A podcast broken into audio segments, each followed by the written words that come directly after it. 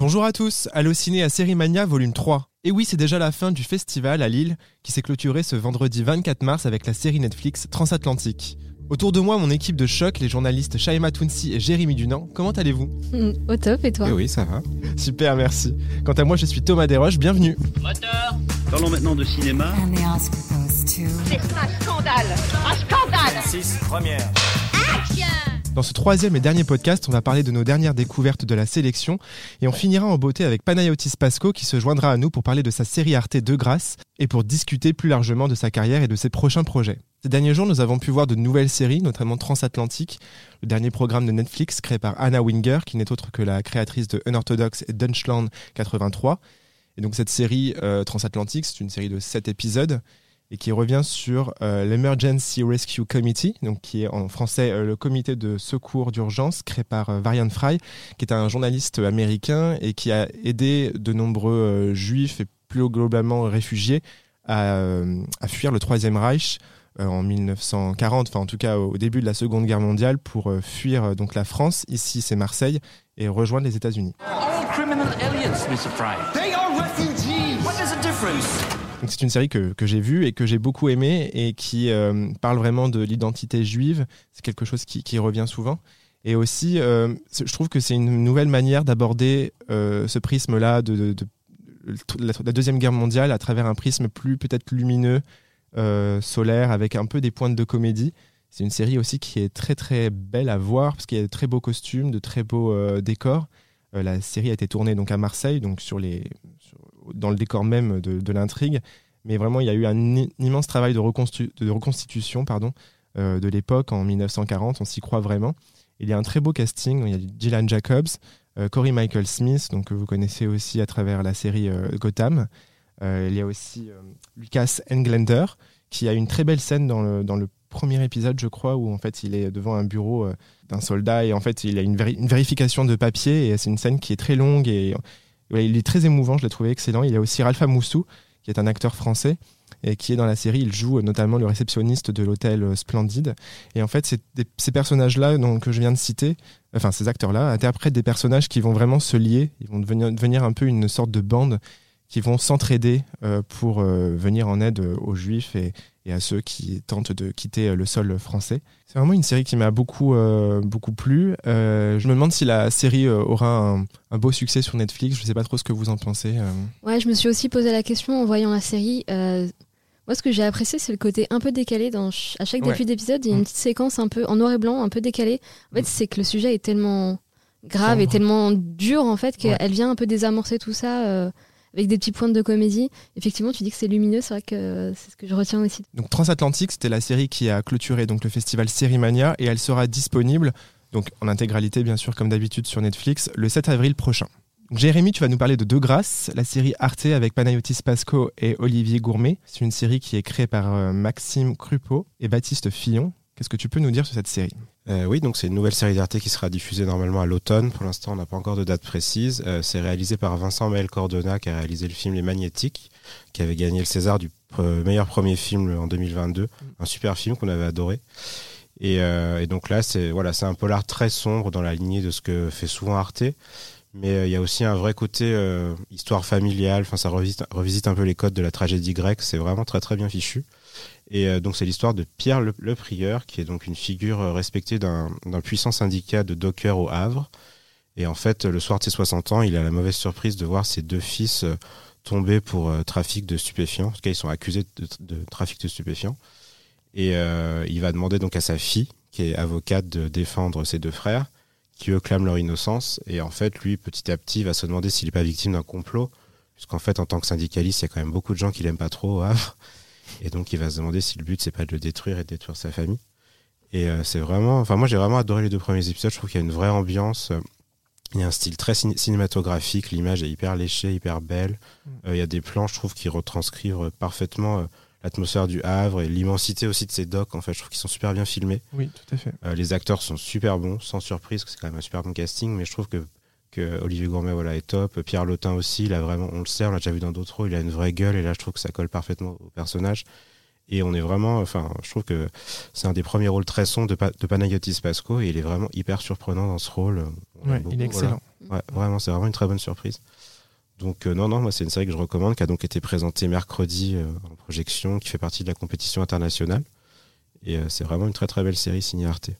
Ouais. Pour teaser un peu, parce que je sais qu'elle n'est pas encore euh, prévue, elle ça sera pour l'automne 2023 sur Arte, mais euh, la fin de l'épisode 1 notamment est très... euh, Ouais. donne envie d'en savoir plus, d'en voir plus, et c'est vrai que c'est une série qu'on a vue tous les trois et qu'on a quand même beaucoup aimé. Oui. Et d'ailleurs, Panayotis, qui sera là tout à l'heure, pourra nous en parler lui-même. On revient sur la planète Netflix avec toi, Shaima. Tu vas nous parler de la première série de la comédienne et humoriste belge Nawel Madani. Ça s'appelle Jusqu'ici tout va bien. Oui. Qu'est-ce que tu peux nous dire? Déjà, à ne pas confondre avec le film de Mohamed Hamidi, sorti il y a quelques années. Euh, je sais pas pourquoi elle a appelé cette série comme ça, alors qu'on pense à une comédie. Alors que pas du tout, là, c'est un drame. C'est un style dans lequel on la connaissait pas. Est-ce que c'est pas une référence à la haine? Peut-être de Mathieu Kassovitz, c'est une, une réplique Jusqu'ici tout va bien. Peut-être, je lui demanderai et je vous dirai ça. Du coup, Nawel Madani, elle joue Farah, c'est une jeune journaliste d'une chaîne d'infos en continu de type euh, iTélé, BFM, et euh, qui sombre dans le chaos lorsqu'elle elle va aider son frère à échapper à la police. Donc, euh, il a renversé un, un flic et euh, il va garer la voiture chez elle, et elle, pensant l'aider, elle va cramer la voiture, sauf que dedans, il y, a, il y avait de la coke. Un million de- d'euros. En brûlant la caisse de Céline, on a brûlé la cam. T'as compris? On a une dette envers Omar. Du coup, euh, elle est contactée par ce baron de la drogue euh, qui lui réclame euh, donc cette somme, sauf que eh, bah, elle n'a pas la- l'argent qu'il faut. Et donc elle et ses, elle et ses sœurs, elles vont essayer de voilà de trouver d'ici la fin du Ramadan les 1 million qu'il demande. Donc ça va être compliqué, vous, vous imaginez bien. mince affaire. Voilà. Et du coup, en fait, Nawal Madani, elle a écrit cette série euh, pendant le confinement, donc c'est son, son petit bébé, comme, euh, comme elle le présente. Euh, elle a- au début, ça s'appelait Bendo, donc c'est une référence voilà, à la cité euh, où euh, son personnage a grandi, mais aussi c'est une référence aux maisons de, maisons de shoot. Euh, et euh, en fait, le postulat de base est assez classique parce qu'on parle quand même voilà, de, de drogue, de rançon, etc. dans une cité, donc voilà. Elle, coche un peu toutes, les cases, euh, toutes les cases, mais en fait, elle déroule, elle déroule bien l'histoire, c'est-à-dire qu'elle joue la carte du suspense, elle joue, la carte de la tension. En fait, elle met ses personnages devant des situations improbables et tu sais pas comment ils vont s'en sortir ils s'en sortent. Je n'ai vu que quatre épisodes, donc je sais pas trop, euh, sais pas trop ce que ça va donner à la fin. En tout cas, elle a, elle a réussi à créer une galerie de personnages féminins assez, assez sympa, assez drôle même. Il y a, elle a réussi à mettre un petit peu de son humour. Vous savez, Nawal Madani, elle a des petites piques comme ça. Euh, moi, j'ai eu un énorme coup de cœur pour l'actrice Kaina Karina, qui joue l'une de ses sœurs. Même Karima Amarouche. Enfin, c'est que des personnages que je ne... Pardon, c'est que des actrices que je ne connaissais pas. Et mention spéciale à la- l'hum- la- l'influenceuse Paola Locatelli. Je dis influenceuse, mais elle commence quand même à, à, voilà, à- Oui. à, à enchaîner les rôles. Elle était dans euh, Cher Tendre, voilà. notamment euh, ici présentée. Ici à Et là, c'est vraiment la révélation de la série. D'accord. Euh, et elle s'entoure aussi de, de son mari, euh, elle a, qui est elle aussi producteur, mais elle lui a donné le rôle du grand méchant de la série. Je rigole parce Tu que peux voilà, juste rappeler son nom il s'appelle Jebril Zonga, donc vous l'avez peut-être vu dans Les Misérables, il jouait l'un des flics. euh. Il a aussi un petit rôle dans la série de Xavier Dolan, La nuit où Laurier Gaudreau s'est réveillé. Pour moi, c'est le seul bémol de la série, c'est que voilà, il joue, il joue pas très bien, il donne pas grand-chose alors qu'il est censé faire flipper. Disons qu'il a des subalternes qui font plus peur que lui dans la série, donc voilà, c'est que euh, c'est qu'il y a un truc qui marche pas quoi. Euh, c'est 30 minutes par épisode seulement, ce qui est assez rare pour un drame, enfin pour un drame, je trouve. Enfin, c'est pas commun, surtout chez Netflix. Donc ça se binge-watch assez facilement. Euh, comme je disais, on retrouve un peu de l'humour de Nawel Madani, donc euh, voilà, c'est à la fois c'est un drame, mais c'est aussi un petit peu piquant, un petit peu drôle. Et ça se passe durant le ramadan et c'est diffusé durant le ramadan. Donc, je pense que c'est une petite stratégie de la part de Netflix. Donc, euh, au moins, je pense que ça va, ça va être un énorme carton. sur la Donc c'est quand même un thriller avec un peu d'humour quand même. C'est un thriller. euh, un peu d'humour, c'est que- c'est qu'elle elle te met des petits tacles par-ci par-là, quoi. C'est, Oui, c'est, c'est- D'accord. voilà, Donc on n'explose pas de rire non on plus. n'explose euh, pas de rire. C'est que ok. t'as, voilà, t'as le petit smile de temps en temps quand, quand elle remet à sa place un flic ou. D'accord. Voilà, c'est marrant quoi. parce que c'est vraiment un pitch de comédie, je trouve. Ah bon, tu trouves? Tu trouves? Bah, le côté, oh là là, je dois, enfin, je dois trouver un million de- d'euros, faut que je me débrouille, c'est la cata, machin, il va m'arriver plein d'emmerdes. Ça fait un peu comédie. euh, Ouais, je trouve que ça fait un peu film noir, enfin un peu truc. euh, Bah écoutez, elle a mélangé un petit peu des deux, du coup. Ça fait un petit peu thriller noir, comme tu dis. ouais. Il y a un petit peu bah, d'humour, mais voilà, elle a Un beau mélange des genres. un quoi. beau mélange de genres, ouais. Donc je pense que ça va être un, un joli carton. Et elle sort sur Netflix, tu peux nous rappeler Le la 7 date avril aussi, le même jour Le que 7 avril que Transatlantique. Vraiment euh, les deux opposés, par Les contre, deux là. opposés, mais il y en a pour tous les goûts. C'est ça. On sera bien occupés Oui. pour le début avril. Merci Shaima. Et maintenant, on passe à l'interview. Pour notre troisième et dernier podcast spécial Série Mania, nous recevons l'acteur Panayotis Pasco. Vous connaissez sans doute son travail au cinéma, sur le petit écran et sur scène. Il est ici à Lille pour présenter la série De Grâce, créée par Maxime Crupeau et Baptiste Fillon. Bonjour Panayotis, comment vas-tu? Bonjour, ça va bien et vous? Super, merci. Bah ouais. C'est ta première fois à Série Mania? C'est ma première fois à Série Mania et c'est ma première fois à Lille. Non, non, je rigole, je rigole. Non, non. Et ça s'est bien passé la projection euh, des, des épisodes hier? Tellement bien, mais c'est tellement fou de travailler. Voilà, c'est une série qui s'est tournée en 72 jours. C'est un projet qu'on portait depuis longtemps. Et puis c'est un projet, voilà, on s'était toujours un petit peu euh, mis en tête qu'il allait être bouffé euh, sur des canapés, sous des plaids, devant une- un petit écran. Et en fait, là, on le mate sur grand écran avec 1000 personnes autour de nous qui font des. Ça, c'est hyper, hyper impressionnant. Donc c'était, c'était plus que, plus que fou comme moment. ouais. C'est vrai qu'elle est vraiment faite pour le grand écran, parce qu'on on se disait, on l'a tous vu ici, mais elle est, très très belle. Enfin, c'est la photographie est magnifique, je trouve. Ah oui, bah ça c'est le travail de Brice, Brice Banco, euh, Brice Panco et pas Brice Banco, euh, qui se ressemble à un nom d'acteur porno. Euh, non, non, c'est le travail de Brice Panco qui, est fantastique et c'était la force de proposition du réalisateur euh, Vincent Maël Cardona mais c'était c'était aussi cette envie je pense d'Arte d'avoir un polar un peu un peu sombre mais en même temps très lumineux parce que c'est un polar qui a quelque chose de très j'ai envie de dire christique religieux qui parle de la grâce qui parle du de l'éveil de du deuil de la réconciliation. Donc il y a quelque chose d'à la fois très sombre et très lumineux. Il y a il y a une grosse dualité dans cette série Et justement, c'est un rôle aussi qui est plus sombre et, plus, et plus trouble que ce que tu as fait avant. C'est ça aussi Ouais. qui t'a plu dans le projet? Totalement. Moi, ce qui m'a plu, et c'est toujours euh, ce qui me plaît dans les projets dans lesquels je, je fonce, c'est le texte. Moi, c'est l'histoire avant tout. J'aime raconter des histoires. C'est ce que j'ai pu faire euh, au travers de mon, de mon premier spectacle qui est disponible sur Netflix. N'hésitez pas à aller le voir. Euh, mais mais j'aime les histoires. J'aime raconter des histoires. Et effectivement, quand j'ai lu ces scénarios, alors que c'est du 52 minutes, donc c'est c'est- c'est 70 pages, j'ai lu les deux premiers d'une traite et je me suis pris une claque dans la gueule. Donc euh, moi ça va pas plus loin que ça. Si jamais je tombe amoureux du texte, euh, je fonce. Et effectivement, c'est un, un personnage qui est à l'opposé de ce que je suis dans la vie. C'est un personnage qui est très très qui internalise un peu tout, qui est très qui est très peu expansif, qui a une colère un peu euh, enfouie, qui a une euh, une aigreur envers sa famille, envers le monde, envers la société, envers sa, sa prédestinée euh, sociale. C'est un, un personnage qui passe très peu par le verbe, qui passe beaucoup par l'action, par l'envie de l'action, et qui parfois a peur de l'action. Et c'est vraiment ce que je suis pas. Moi, je suis un mec qui parle trop et qui fait, qui fait des blagues de merde. Donc, euh, c'est vraiment à l'opposé. Et, et c'est ça qui m'a convaincu aussi, c'est de me dire, tiens, pendant un temps, je vais faire une petite pause de moi. Justement, on te connaît plus dans la comédie. Là, Oui. c'est un drame. Euh, si tu devais choisir, quel est le genre qui t'intéresserait, qui t'intéresserait le plus, Ah. à la fois au cinéma ou C'est dur. à la télé?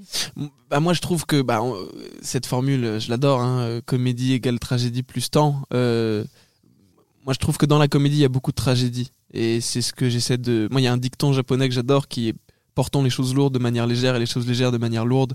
Et je, je trouve que la comédie c'est porter de manière légère les choses lourdes.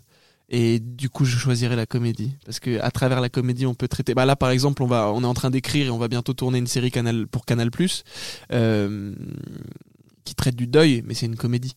Euh, donc je choisirais la comédie. C'est pas Mela Rose? Non, non, non, c'est une série qu'on a coécrite et que je vais co-réaliser. D'accord. Ouais. Ok, cool. Et euh, tu parlais tout à l'heure du travail du réalisateur Vincent Mel Cardona. Ouais. T'avais vu son premier film, Les Ouais, les Magnétiques magnétiques, incroyable, incroyable. On dirait pas un premier film, on dirait un douzième film. Ouais, c'est vrai. Ouais, ouais, hyper beau film. Allez le voir d'ailleurs si vous en reçu avez le César du meilleur premier film. César du meilleur premier film, exactement. Et voyez-le si vous en avez l'occasion. C'est un film avec un travail sur le son, sur la lumière, euh, dramaturgiquement parlant. Il est incroyable. Les comédiens sont, sont magnifiques. Et c'est marrant, j'avais rencontré Vincent Maël à l'époque euh, pour ce rôle. D'accord. Ouais, on s'était rencontrés et ça ne l'a pas fait au final, mais on s'était rencontrés une première fois pour ce rôle et on se retrouve sur cette série, donc c'était hyper, euh, hyper marrant. Vous deviez travailler ensemble, c'était fait comme On ça. devait travailler ensemble. Et euh, il y a aussi euh, la question qu'on se pose, c'est euh, le travail avec les, les acteurs autour de toi. Donc il y a Olivier Gourmet, Pierre Lautin, et vous créez comme ça cette famille. C'est un peu une famille tra- tragédienne, un peu. Enfin, c'est un peu shakespearien. et- Ouais, avec Astrid Vental aussi. Bah ouais, ouais, ouais, il y a quelque chose de très. Il y a quelque chose de très. Bah, cornélien, oui. Je- je- C'est une famille qui fonce vers le mur. Et, et, et, Simon le prieur, le personnage que j'interprète, c'est un peu celui qui craque l'allumette, qui va mettre le feu. Euh, vous avez pu voir le premier épisode que, les auditeurs et auditrices pourront découvrir à, l'automne sur Arte. C'est, c'est, voilà, ça commence comme ça. Ça commence avec une réunion de famille et il manque mon personnage qui est en train de, de faire la bringue dans une voiture qui se fait arrêter avec un pain de coke dedans. Euh, et à partir de là, les flics s'intéressent à cette famille et ils vont creuser. C'est une famille qui a toujours eu des non-dits et des secrets. Et d'un seul coup, tous les secrets vont être exhumés un par un. Et, et du coup, c'est une famille qui fonce droit dans le mur, qui va faire face à un deuil prématuré, qui va devoir essayer de jongler avec. Et moi, la formule que j'aime beaucoup, c'est que c'est une famille qui joue à une espèce de course contre la montre, mais la montre ne fonctionne plus et ils s'en rendent pas compte. Euh, c'est mon impression en tout cas. C'est très bien, euh, très bien décrit en tout cas. on, on- on a pu voir les deux premiers épisodes euh, ici à Mania, on a hâte de voir la suite. Moi aussi, moi j'ai pas vu la suite encore. C'est vrai, non Bah non, je l'ai tourné mais j'ai pas vu. Bah, surtout, ils ont même pas fini de la monter. Ou... Ouais, je pense qu'ils ont pas je pense- terminé. ouais. Je pense qu'ils ont monté en express les deux premiers épisodes pour Série Mania, mais Et par contre, c'est vraiment une mini-série ou est-ce qu'il pourrait y avoir une suite ah ça je sais pas. Ça Ouais. faut demander à Arte, faut soudoyer Arte, faut leur envoyer des gros billets. Non, je sais pas du tout. Je- je- je- c'est une série qui est magnifiquement bouclée. En tout cas, moi c'est ce que j'ai pu, c'est ce que j'ai pu lire au texte et vraiment je peux vous dire et c'est vrai que j'ai lâché ma petite larme à la fin de la lecture du sixième épisode. Euh, donc je, je pense que c'est une série qui se boucle et à la fois on sait pas. hein. Ça je pense qu'on sait jamais. On peut pas vraiment dire. Et euh, toujours dans le cadre de Série Mania, euh, Netflix a annoncé hier le renouvellement d'En Place. Oui. Euh, Est-ce qu'on te verra dans la saison 2 ou- Et hey, j'ai pas le droit de le dire ça. C'est vrai Eh oui. ah. tu, peux pas, tu peux rien nous dire. Non, je peux rien vous dire. Mais Mince. par contre, il y a une saison 2 qui va être là et je crois qu'elle va être très marrante. Je pense Ok. aussi, ouais. Donc, tu, ouais, donc t'as- donc tu, tu peux pas nous dire si t'as reçu des textes ou quoi. Je peux rien dire. Ok. Embargo. Embargo. Ah, les Petit Américains, les Amerlocs. Et euh, oui, c'est vrai que je me, je me demandais si tu as, tu as déjà tourné au cinéma pour euh, Quentin Dupieux, euh, Yvan Attal. Oui. Est-ce que tu as d'autres projets pour le cinéma? Est-ce que aussi, euh, tu viens de parler de- du tournage assez imposant de De Grâce qui prend beaucoup de temps, plus Ouais. que de temps que que- qu'un film. Comment tu te situes par rapport à toi en tant qu'acteur? Est-ce que il y a quelque chose que tu préfères plus dans le cinéma ou dans la série? Quelque chose, enfin peut-être que je pense que dans la série, tu as plus le temps de développer ton personnage, de le travailler au corps. Comment ça se passe? Voilà. D'abord, est-ce que tu as d'autres projets et ensuite Alors, d'autres projets au cinéma pour l'instant, oui, mais plutôt des projets personnels. J'aimerais développer un, un projet euh, qui m'est cher en ce moment euh, et le porter à l'écran. Donc là, pour le coup, ce serait plus derrière la caca. La, la- la caca. Pas du tout. Derrière la caméra. Ouais, il faut pas bégayer sur ce mot. Euh, derrière la caméra. Euh, après, euh, effectivement, pour répondre à ta seconde question, c'est pas le même travail. Euh, une série, on a vraiment le temps de se laisser infuser par le personnage. Et c'est ce que je disais tout à l'heure, quand, quand on tourne sur une aussi longue période avec des jours aussi rapprochés, bah on passe 8 heures, 9 heures par jour en fait, dans le- la Mhm. peau de quelqu'un d'autre, dans un autre personnage. Et, et ça nous laisse le temps de mieux le comprendre, de mieux l'aimer. Et je pense que plus on aime son personnage, plus on devient lui. Et moi, je l'ai vraiment senti sur les dernières semaines de tournage de, Grâce. J'avais vraiment l'impression d'avoir cerné Simon, de, pouvoir. euh, tu m'aurais posé n'importe quelle euh, question sur ce personnage, j'aurais pu te répondre. J'aurais pu vraiment répondre à sa place. Euh, et ça, c'est une petite magie, je pense que la série permet. Et, c'est marrant parce que vu qu'on tourne pas dans le bon ordre, il y a des scènes du premier épisode qu'on a tourné vers la fin où nos personnages sont vraiment hyper définis. Et du coup, c'est très marrant parce qu'on les comprend très vite. Et il y a des scènes de, de l'épisode 6 qu'on a tourné au tout début. Euh, donc je pense que c'est hyper marrant et hyper voulu par le réalisateur parce qu'il a vraiment cette force de faire confiance à, à l'humain. Donc je pense qu'il voulait, dans les moments peut-être où on est un peu plus perdu et moins proche des personnages, euh, qu'on les tourne le plus tôt possible et les moments où il faut vraiment qu'on soit dedans, qu'on les tourne le plus tard possible. Je pense qu'il a aussi calculé comme ça.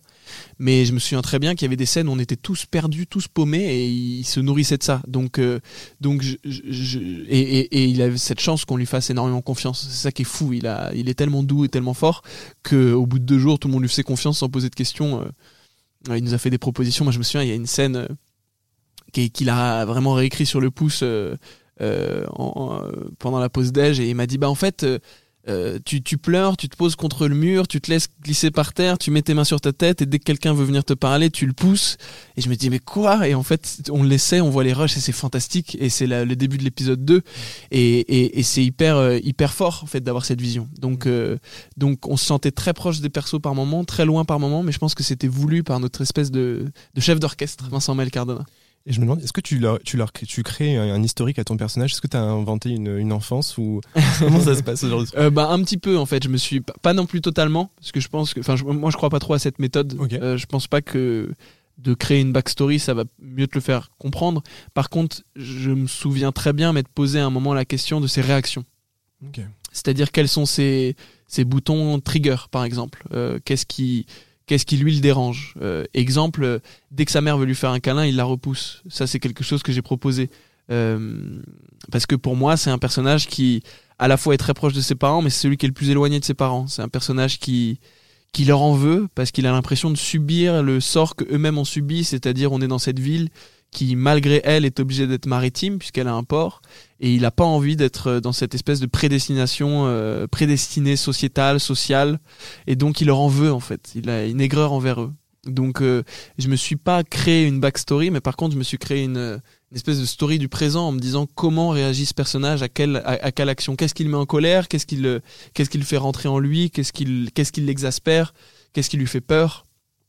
Et tout ça, je me suis un peu, voilà, un soir dans ma chambre d'hôtel, je me faisais chier, je venais de manger une salade César euh, pas très bonne à l'hôtel, et je me suis dit, tiens, pose-toi ces questions sur ce perso, et ça m'a vraiment aidé pour la suite. Et euh, on a évidemment be- be- beaucoup parlé de toi ces derniers mois pour ton spectacle Presque, qui est arrivé sur Netflix. Ouais. Moi, j'ai adoré ce spectacle. Il faut, il faut aller le voir. Tous les auditeurs et auditrices, foncez le voir. Évidemment, il est, il est très drôle, mais il est aussi hyper touchant, hyper fin. Merci beaucoup. Et euh, est-ce que tu as l'impression justement que l'arrivée sur Netflix, ça t'a permis de t'ouvrir à un nouveau public? Et est-ce que tu as vécu ça aussi comme euh, une belle conclusion à un spectacle qui a été un peu compliqué à cause du Covid? Enfin, Il y a eu tout ça. Ouais, c'était une conclusion euh, incroyable en fait, c'est hyper bizarre. D'un seul coup, euh, j'ai joué mon spectacle et j'ai eu la chance de jouer devant plus de 100 000 spectateurs en, en concret, en vrai, dans les salles, ce qui est quand même énorme. Ça fait deux stades de France. Et ça, je touche du bois, je m'en rends toujours pas compte, mais c'est fou. Euh, c'est une chance inouïe et je, je remercie le public pour ça.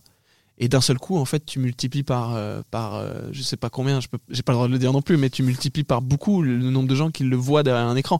Et c'est hyper bizarre parce que le spectacle c'est très jouissif parce que c'est un exercice très égotique. Donc pour les gens très égotiques comme moi, c'est hyper jouissif parce qu'on est hyper en contrôle de son histoire, de ce qu'on qu'on représente, de ce qu'on qu'on envoie comme impulsion chez les gens. Et d'un seul coup, on n'est plus responsable de ça. C'est-à-dire qu'une fois que le, le spectacle il est en boîte et qu'il est chez les gens, bah t'es plus responsable de comment il est il est attrapé, il est perçu, si les gens mettent pause, s'ils mangent pendant, s'ils en discutent, s'ils le regardent pas en entier, s'ils regardent que la fin, que le début. Et c'est hyper hyper angoissant. Et en même temps, j'ai reçu des messages de gens du Chili. Euh, tout à l'heure, je reçois un message de Corée du Sud. Euh, je sais pas quelle heure il est là-bas, mais quelqu'un a dû le mater en Corée du Sud. Donc c'est hyper impressionnant et à la fois hyper flippant. Donc euh, donc c'est c'est une, chance inouïe d'avoir pu euh, faire ce spectacle sur Netflix. Et, et là, je bosse sur le prochain, donc on verra. Là, c'est le retour aux planches. Mais du coup, tu vas continuer à écrire des spectacles. Enfin, c'est Ouais. ton, c'est ton objectif, quoi. Ouais, j'adore ça, moi. J'aime trop, j'aime trop le, le soupçon de la scène. En fait, il y a pas de mensonge sur scène. Je sais pas comment dire. Il y a, il y a une espèce de vérité. On peut, on peut, on peut faire croire ce qu'on veut. Les gens sentent. Mm. Il y a un de mes amis euh, avec qui je suis très proche, qui, qui est prof de théâtre et qui est comédien sur scène, qui me disait, tu vois, si tu parles à un personnage dans ta tête et que tu imagines qu'il a une cravate violette, je t'assure que la moitié de la salle va penser qu'il a une cravate violette, même si tu le dis pas. Et je crois un peu à cette théorie. Je crois au fait que la scène, il y a une vérité quand même. Il y a une vérité qu'on peut pas retranscrire ailleurs. Euh, et d'ailleurs, un spectacle capté ne sera jamais aussi fou qu'un spectacle vécu. Et, j'aime cette force de la scène, j'aime cette vérité, j'aime le fait, voilà, d'être d'être euh, enfermé pendant une heure et demie dans une espèce de temporalité euh, inexacte avec 1500 personnes et de et de raconter une histoire et qu'on soit tous plongés ensemble dans cette histoire. Ce qui est bien, c'est que tu touches à plusieurs médias, euh, enfin, de façons différentes de travailler. euh, C'est ça qui est vachement bien. Tu as à la fois un contact avec le public et en même temps un format assez froid comme le cinéma ou la série où tu n'as pas de contact avec le public. Donc Ouais. c'est intéressant aussi. Bah, c'est- deux, deux tableaux qui sont hyper intéressants, hyper complémentaires d'ailleurs. Euh, pour le coup, vu que j'ai envie de passer derrière la caméra, moi je trouve qu'entre le stand-up et la réalisation, il y a vraiment un, un lien parce que c'est marrant. Souvent, les gens disent qu'il faut être marrant pour monter sur scène. Moi, je pense que tout le monde est marrant. Ce qui est dur, c'est de faire comprendre aux autres pourquoi c'est marrant. Euh, et je pense que les très très bons stand-uppers, moi je débute, mais les très très bons stand-uppers ou stand-uppers, c'est ceux qui réduisent le trajet entre comment l'idée naît dans ma tête et comment elle va être perçue dans la tête des gens. Et je trouve que c'est aussi le travail d'un bon réalisateur ou d'une bonne réalisatrice. C'est euh, moi je peux être touché par un film sur une euh, femme euh, chilienne de 13 ans qui a vécu des choses atroces alors que je suis ni chilienne ni une femme. Et pourtant je vais plonger dans l'histoire parce que le réalisateur ou la réalisatrice a réduit le trajet entre l'idée qui, qui sort, qui émane du film et comment elle va être perçue par moi. Et c'est vraiment un travail de, de transmission. Et, et, et je trouve qu'il y a un vrai lien, et c'est pour ça qu'il y a autant de, de stand-uppers et de stand-uppeuses qui sont passés derrière la caméra. Euh, pour nommer euh, Joe D'Apato, Woody Allen, euh, il y en a plein, euh, Mike Birbiglia. Euh, c'est parce que je pense que c'est un peu le même travail en fait. C'est essayer de convertir ces idées pour le plus grand nombre et qu'elles soient le mieux comprises possible. C'est de la traduction. Voilà. Je trouve que c'est une belle conclusion. ce podcast. merci. Merci. Merci en tout cas, C'était Panayotis, hyper cool, merci pour ce à vous. moment. Et on, donc on le répète, euh, de grâce, il n'y a pas encore de sortie officielle. hein, de- Non, mais c'est Automne. l'automne. Moi, j'aime le fait que ce soit une saison imprécise. C'est Oui. l'automne. En plus, c'est- en plus, c'est vraiment une, une série d'automne, je trouve. Ouais, ça fait un peu Son- Winter is coming. Ouais, Bah exactement. là, c'est Autumn is coming. donc on retrouvera de grâce sur Arte, donc à l'automne prochain. Et donc euh, on attend de voir euh, si tu seras dans, en place et on attend de voir aussi tes autres projets aussi sur Euh, Canal+. bah ouais. Parce que tu as été annoncé dans Pamela Rose aussi. Oui, exactement, sur. Canal Plus avec Cadmerade et Olivier Barou. Ouais. Donc on a hâte de voir tout ça. Parfait. Merci, Merci, à vous, merci, Merci. beaucoup. Merci. Merci, merci. Et voilà, c'est déjà la fin de notre parenthèse lilloise. On espère que vous avez apprécié cette aventure. Merci à ceux qui nous ont écoutés. N'hésitez pas à partager, noter, commenter l'émission et à vous abonner sur Allociné Podcast. Tous nos épisodes sont à retrouver sur les plateformes de streaming. Shaima, Jérémy, merci. Merci à toi, Thomas. Merci à Arthur Tourneret qui enregistre cette émission. À la prochaine. Allociné,